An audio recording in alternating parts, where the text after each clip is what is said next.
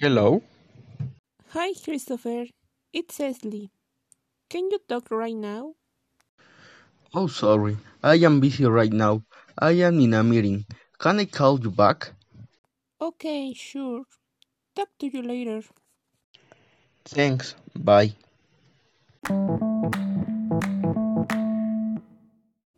Hello. Hi, Esli. It's David. Can you talk right now? Oh, sorry. I am busy right now. I am washing dishes. Can I call you back? Okay, sure.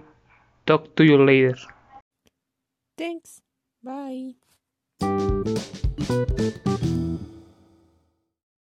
Hello? Hi, David. It's Christopher. Is this a good time to talk? Oh, sorry. I can talk right now. I climb in a mountain. Can I call you back? Okay, sure. Talk to you later. Thanks. Bye.